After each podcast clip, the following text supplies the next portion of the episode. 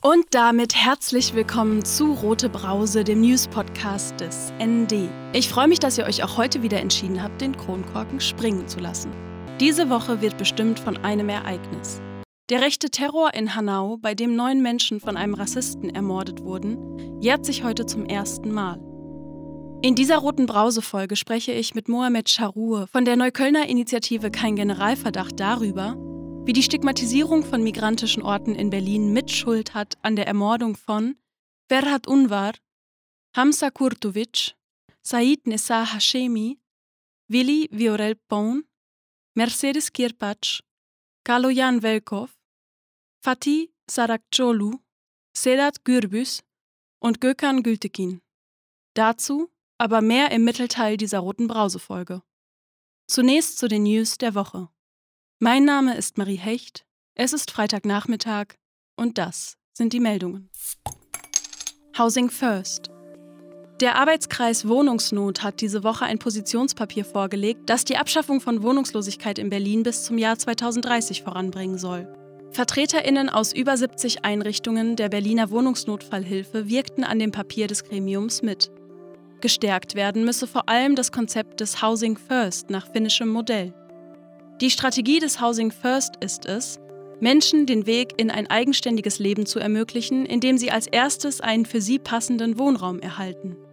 Auch Sozialsenatorin Elke Breitenbach-Linke will mit einer gesamtstädtischen Steuerung dem in vielen Bezirken mangelhaften Umgang mit Wohnungs- und Obdachlosigkeit zu Leibe rücken.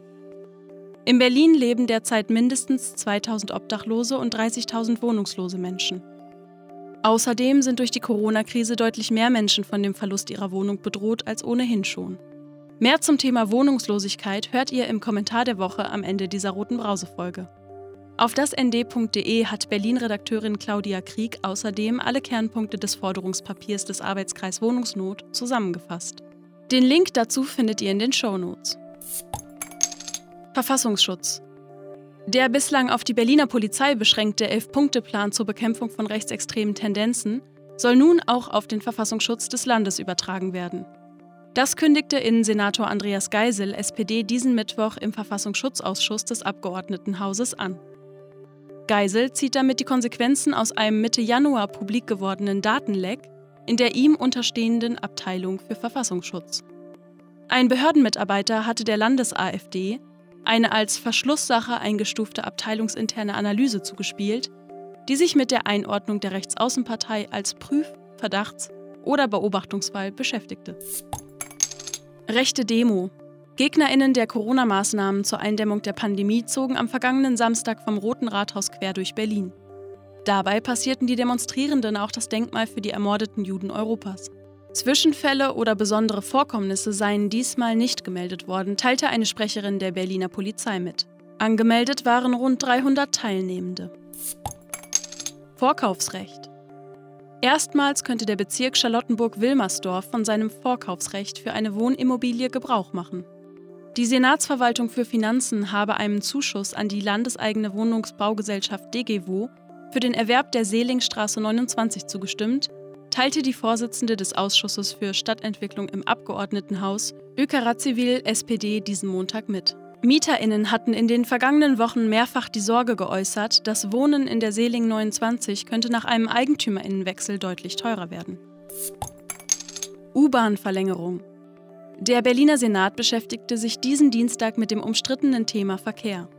Verkehrssenatorin Regine Günther, Grüne, legte den bereits jahrelang überfälligen Stadtentwicklungsplan Mobilität und Verkehr vor. Dieser wurde allerdings noch nicht beschlossen. Außerdem wurden die Ergebnisse der Machbarkeitsstudien zu U-Bahn-Verlängerungen vorgestellt. Nun soll die Verlängerung der U7 zum BER mit der Erstellung einer Kosten-Nutzen-Untersuchung vertieft untersucht werden. Gespräche mit der Landesregierung in Brandenburg sollen weiterhin klären, ob sie das Groß der Kosten für die Verlängerung der U-Bahn-Linie zum BER tragen könnte. Seit 2018 hatten Expertinnen aus der Verkehrsverwaltung insgesamt vier mögliche U-Bahn-Verlängerungen geprüft. Die Verlängerung der U8 und U6 schloss die Verkehrsverwaltung nach Prüfung zunächst aus. Eine mögliche Verlängerung der U3 von Krummelanke zum Mexikoplatz, mit dem die Lücke zwischen U- und S-Bahn geschlossen werden soll, wird Gegenstand einer extra Senatsvorlage im Frühjahr werden. Bedroht der Köpi-Wagenplatz ist akut von Räumung bedroht. In einem rechtskräftigen Dokument fordert der derzeitige Besitzer Statesia GmbH den Wagenplatz in der Köpenicker Straße zur Räumung bis Ende Februar auf. Für den Fall, dass dieser Forderung bis Ende dieser Frist nicht nachgekommen wird, leitete der Besitzer bereits ein Gerichtsverfahren für die Räumung ein, heißt es auf der Webseite des Wagenplatzes. Wir, die Köpi, das heißt insbesondere der Köpi Wagenplatz, hat am 4. Februar eine Räumungsklage erhalten. Das heißt, dass um die 50 Menschen davon bedroht sind, ihr Zuhause aufgeben zu müssen. Und das während der Pandemie. Aber wir sind ein Projekt. Wir sind um die 100 Leute und wir gehören zusammen. Wir lassen uns nicht teilen. Wir sind ein kultureller Ort mit diversen Angeboten. Aber noch viel mehr sind wir ein Zuhause und nicht nur für die Menschen, die hier wohnen, sondern für einen Großteil unserer BesucherInnen. Die Köpi ist ein Teil der Subkultur, die Berlin ausmacht. Und dennoch soll dieser Ort uns genommen werden. Aber das lassen wir uns nicht gefallen. Köpi war, ist und bleibt Risikokapital. Positioniert sich das seit 1990 bestehende Hausprojekt zur bevorstehenden Räumung und aktuellen Situation. Der Wagenplatz ruft für diesen Samstag um 14 Uhr zu einer Fahrraddemo unter dem Motto Gegen Verdrängung für selbstbestimmtes Wohnen auf. Mehr Infos auf www.köpi137.net. Ihr hört die rote Brause und das waren die Wochenmeldungen aus linker Perspektive. Erst gestern noch ließ Andreas Geisel verlauten, an seiner Entschlossenheit für Einsätze im Bereich der Clankriminalität könne es keine Zweifel geben. Damit rechtfertigte der Berliner Senator für Inneres einen groß angelegten Einsatz verschiedener Sicherheitsbehörden, der bereits kurz darauf von der Politik und Berliner Medien als Razzien im sogenannten Clanmilieu gelabelt wurde. Seit zwei Jahren finden vor allem in Berlin-Neukölln regelmäßig Razzien statt, die von großen Schlagzeilen über eine sogenannte Clankriminalität und die arabischen Großfamilien begleitet werden. Mit dieser Rhetorik werden arabisch, türkisch und kurdischstämmige Bürgerinnen und Orte wie Shisha-Bars stigmatisiert. Letztes Jahr führte diese Stigmatisierung zum Mord an neun Menschen. Ferhat Unvar, Hamza Kurtovic, Said Nessa Hashemi, Willi Viorel Pon Mercedes Kirpac, Kauyan Velkov, Fatih Sarakçoğlu, Sedat Gürbüz und Gökhan Gültekin wurden von einem Rassisten vor und in Shisha-Bars ermordet. Mit Mohamed Charur von der Initiative Kein Generalverdacht spreche ich darüber, wozu das Framen bestimmter Gruppen als kriminell führen kann. Heute zu Gast im Rote Brause Studio ist Mohamed Charur von der Neuköllner Initiative Kein Generalverdacht. Anlässlich des rassistischen Mordes an neun Menschen heute vor einem Jahr in und vor Shisha-Bars in Hanau reden wir heute über die Stigmatisierung von Shisha-Bars im Allgemeinen und ganz speziell auch in Berlin. Als Initiative Kein Generalverdacht sprecht ihr euch gegen die Stigmatisierung von Shisha-Bars aus. Kannst du mir das ein bisschen erklären? Worum geht es? Es geht um die Schwerpunkteinsätze und Razzien, die es in Berlin und in, Neukölln im Besonderen gibt, bei denen dann ein großes Polizeiaufgebot, oft schwer bewaffnet, in solche Shisha-Bars kommt. Da werden Leute zum Teil ähm, auf der Toilette ausgezogen. Alle Menschen, die in dieser Shisha-Bar sind, dürfen sich dann äh, stundenlang nicht bewegen, müssen zum Teil auf den Boden, sind dann mit schwer bewaffneten Polizisten konfrontiert, während sie eigentlich quasi ihren Feierabend genießen und sich nicht zu Schulde kommen lassen haben. Und das finden wir geht so nicht und ist rechtsstaatlich auch fragwürdig. Tatsächlich wird dann aber eigentlich oft kaum was gefunden oder es wird irgendwie ähm, der Kohlenmonoxidwert überschritten oder unverzollter Shisha-Tabak gefunden und das wird dann medial ähm, skandalisiert und einfach, sagen wir, unproportional dargestellt. Das passiert dann alles unter der Kampagne, dem Kampf gegen die äh, Clankriminalität.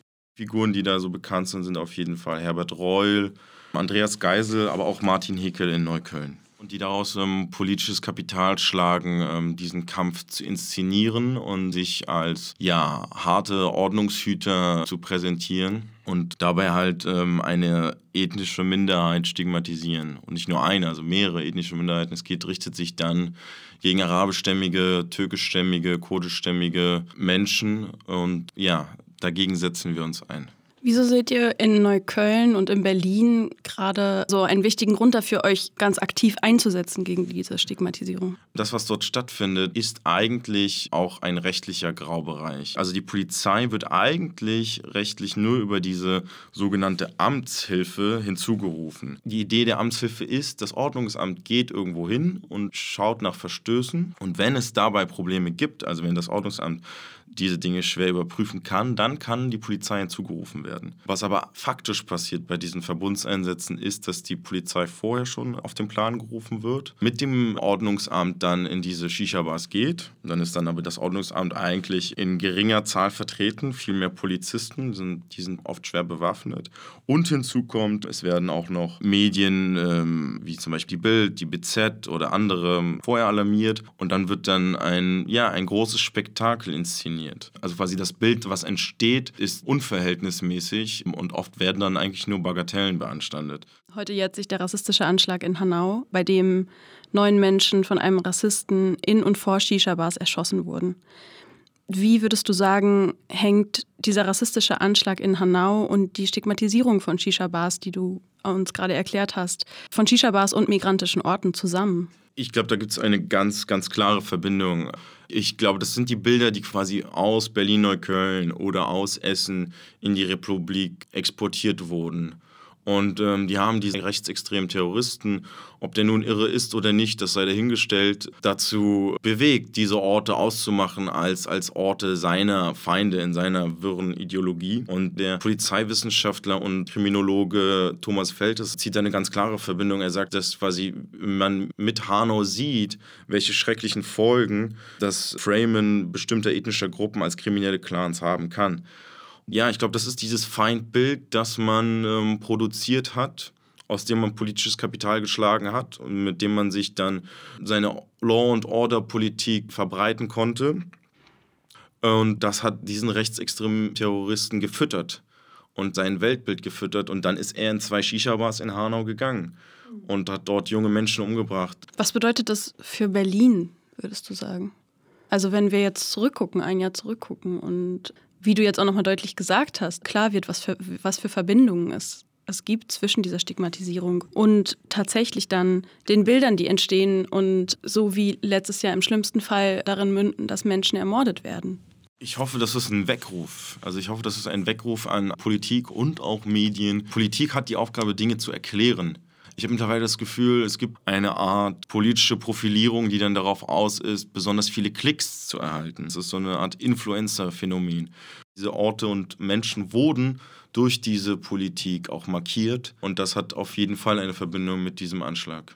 Jetzt gab es diese Woche einen Aufruf zu einer Gedenkveranstaltung am 18.02. in Neukölln. Ihr habt euch auf Facebook davon distanziert mhm. als Initiative. Warum? Also es gab einfach eine unglaublich große Irritation, warum denn gerade der Bezirksbürgermeister aus Neukölln, Martin Hickel, dieser Menschen gedenken will, der ja auch maßgeblich daran beteiligt war, dass Shisha-Bars als Orte markiert werden und damit ja auch diesen Anschlag mit befördert hat. Ja, man darf die Dinge nicht entkoppeln und man muss die letzten Jahre sehen und wenn man diese letzten Jahre sich genauer anschaut, dann stößt das schon auf, wieso denn gerade dort und gerade dieser Mensch und diese Politik dann dieser Opfer gedenken will. Damit das ein ehrliches und authentisches Gedenken wird, müsste das mit einer Entschuldigung oder Einsicht einhergehen, in der man einfach versteht, dass man dieses Bild und diese Politik mitgetragen hat und damit diese Menschen dann auch und diese Orte markiert hat. Ihr sammelt derzeit ja auch Unterschriften für einen Einwohnerantrag an die Bezirksverordnetenversammlung Neukölln. Worum geht es darin? Da geht es darum, dass dieser Kampf gegen die Clans, der so unglaublich groß inszeniert wird und der, ich glaube ich, das Superwahljahr 2021 auf jeden Fall auf der Berliner Ebene mitbestimmen wird, dass man dieses Konzept ablehnt und dass man die Listung quasi dieser Menschen nach Ethnien und so weiter und so fort äh, verwirft. Also wir sehen da auch eine, eine, ein Phänomen, dass das einfach Ordnungswidrigkeiten zum Beispiel auch in diese Statistiken einfließen. Und Ordnungswidrigkeiten ähm, sind keine Straftaten und äh, da muss man unterscheiden. Also wenn jemand in der zweiten Spur parkt, ist das vielleicht nervig und auch nicht schön für den Straßenverkehr, aber das ist keine kriminelle Clanaktivität. Vielleicht kannst du noch mal kurz für alle sagen, die zuhören, wie man euer Anliegen unterstützen kann. Man kann auf jeden Fall diesen Einwohnerantrag unterzeichnen. Man kann uns auf jeden Fall in den sozialen Medien folgen und unsere Inhalte verbreiten und einfach lesen, sich selber dazu informieren und solche Berichte dann auch, die es oft medial gibt, dann ähm, auch etwas stärker hinterfragen. Ja, vielen Dank, dass du heute da warst. Gerne. Möchtest du noch irgendwas hinzufügen? Ich hoffe, es kommen viele noch abends zu den verschiedenen Gedenkveranstaltungen und schließen sich der Demo am 20. an. Genau. Neben dem individuellen Gedenken an die Opfer des rassistischen Mordes in Hanau heute ab 16 Uhr am Leopoldplatz im Wedding, Rathausplatz in Neukölln und Oranienplatz in Kreuzberg findet Samstag eine Gedenkdemonstration statt. Sie startet um 14 Uhr am S-Bahnhof Hermannstraße. Das komplette Interview mit Mohamed Charur zum Thema Stigmatisierung von migrantischen Gruppen und Orten in Neukölln könnt ihr nächste Woche exklusiv im ND-Newsletter Muckefuck hören. Abonnierbar als Webversion oder Telegram-Channel über dasnd.de/slash muckefuck. Und jetzt zum Kommentar der Woche. Der kommt direkt aus der Redaktion des ND. Diese Woche fordert Claudia Krieg einen Kraftakt zur Bewältigung der Wohnungslosenfrage. Wohnungen für alle. Endlich. Krise als Chance. Das hat man in diesem kalten Winter des zweiten Lockdowns lange nicht mehr gehört also das geflügelte Wort, noch durch einige Untiefen der ersten Welle im Frühjahr 2020 getragen, sieht es jetzt ganz anders aus. Wie vielen Menschen die Situation der Pandemie existenziell zusetzt, ist im ganzen Ausmaß noch gar nicht zu erfassen. Die Wohn- und Mietenkrise, die auf das Konto von skrupellosen Immobilienkonzernen und ihrer politischen Lobby und zu Lasten von Zehntausenden Menschen geht, hat die Grundlagen geschaffen, dass angesichts der pandemiebedingten Einschränkungen und Einschnitte noch mehr Menschen vom Verlust ihrer Wohnungen bedroht sind. Die Angst bei vielen ist groß und die Kräfte, sich dagegen zu wehren, haben abgenommen. Daher braucht es manchmal einfach Signale der Hoffnung. Die Beendigung von Wohnungs- und Obdachlosigkeit in Berlin zum Ziel zu erklären, wirkt zwar unrealistisch, aber wie man am Beispiel von Finnland sehen kann, muss es das nicht sein. Und hinter diesem Motto lassen sich sicherlich viele Akteure versammeln, so sehr die Geschäftemacherinnen sich auch dagegen wehren werden. Es wird Widerstand geben, sagt auch Martin Palo vom Arbeitskreis Wohnungsnot. Noch verdienen zu viele zu viel mit dem Leid und den Sorgen anderer Menschen. Nur mit einer gemeinsamen Strategie, einem wirklichen Masterplan, den man politisch vorantreiben kann, wird das größte Problem Berlins zu bewältigen sein. Dafür braucht es auch eines gemeinsamen ressortübergreifenden Willens. Es ist simpel, Wohnen ist Menschenrecht. Dafür muss auch Berlin widerstehen. Und ganz sicher nicht nur in diesem Wahljahr 2021. Das waren die sprudelig-spritzigen Brausen-News dieser Woche. Aus Berlin, aus linker Perspektive. Die nächste Brausenfolge kommt in zwei Wochen.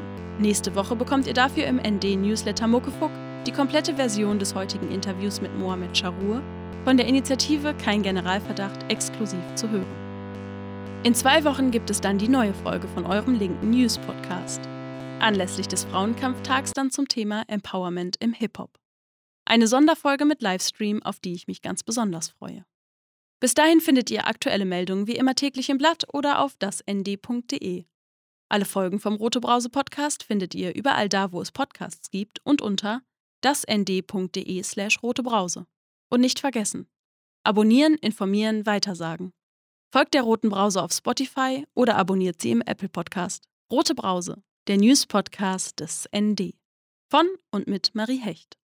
Ich mache jetzt Feierabend. Prost.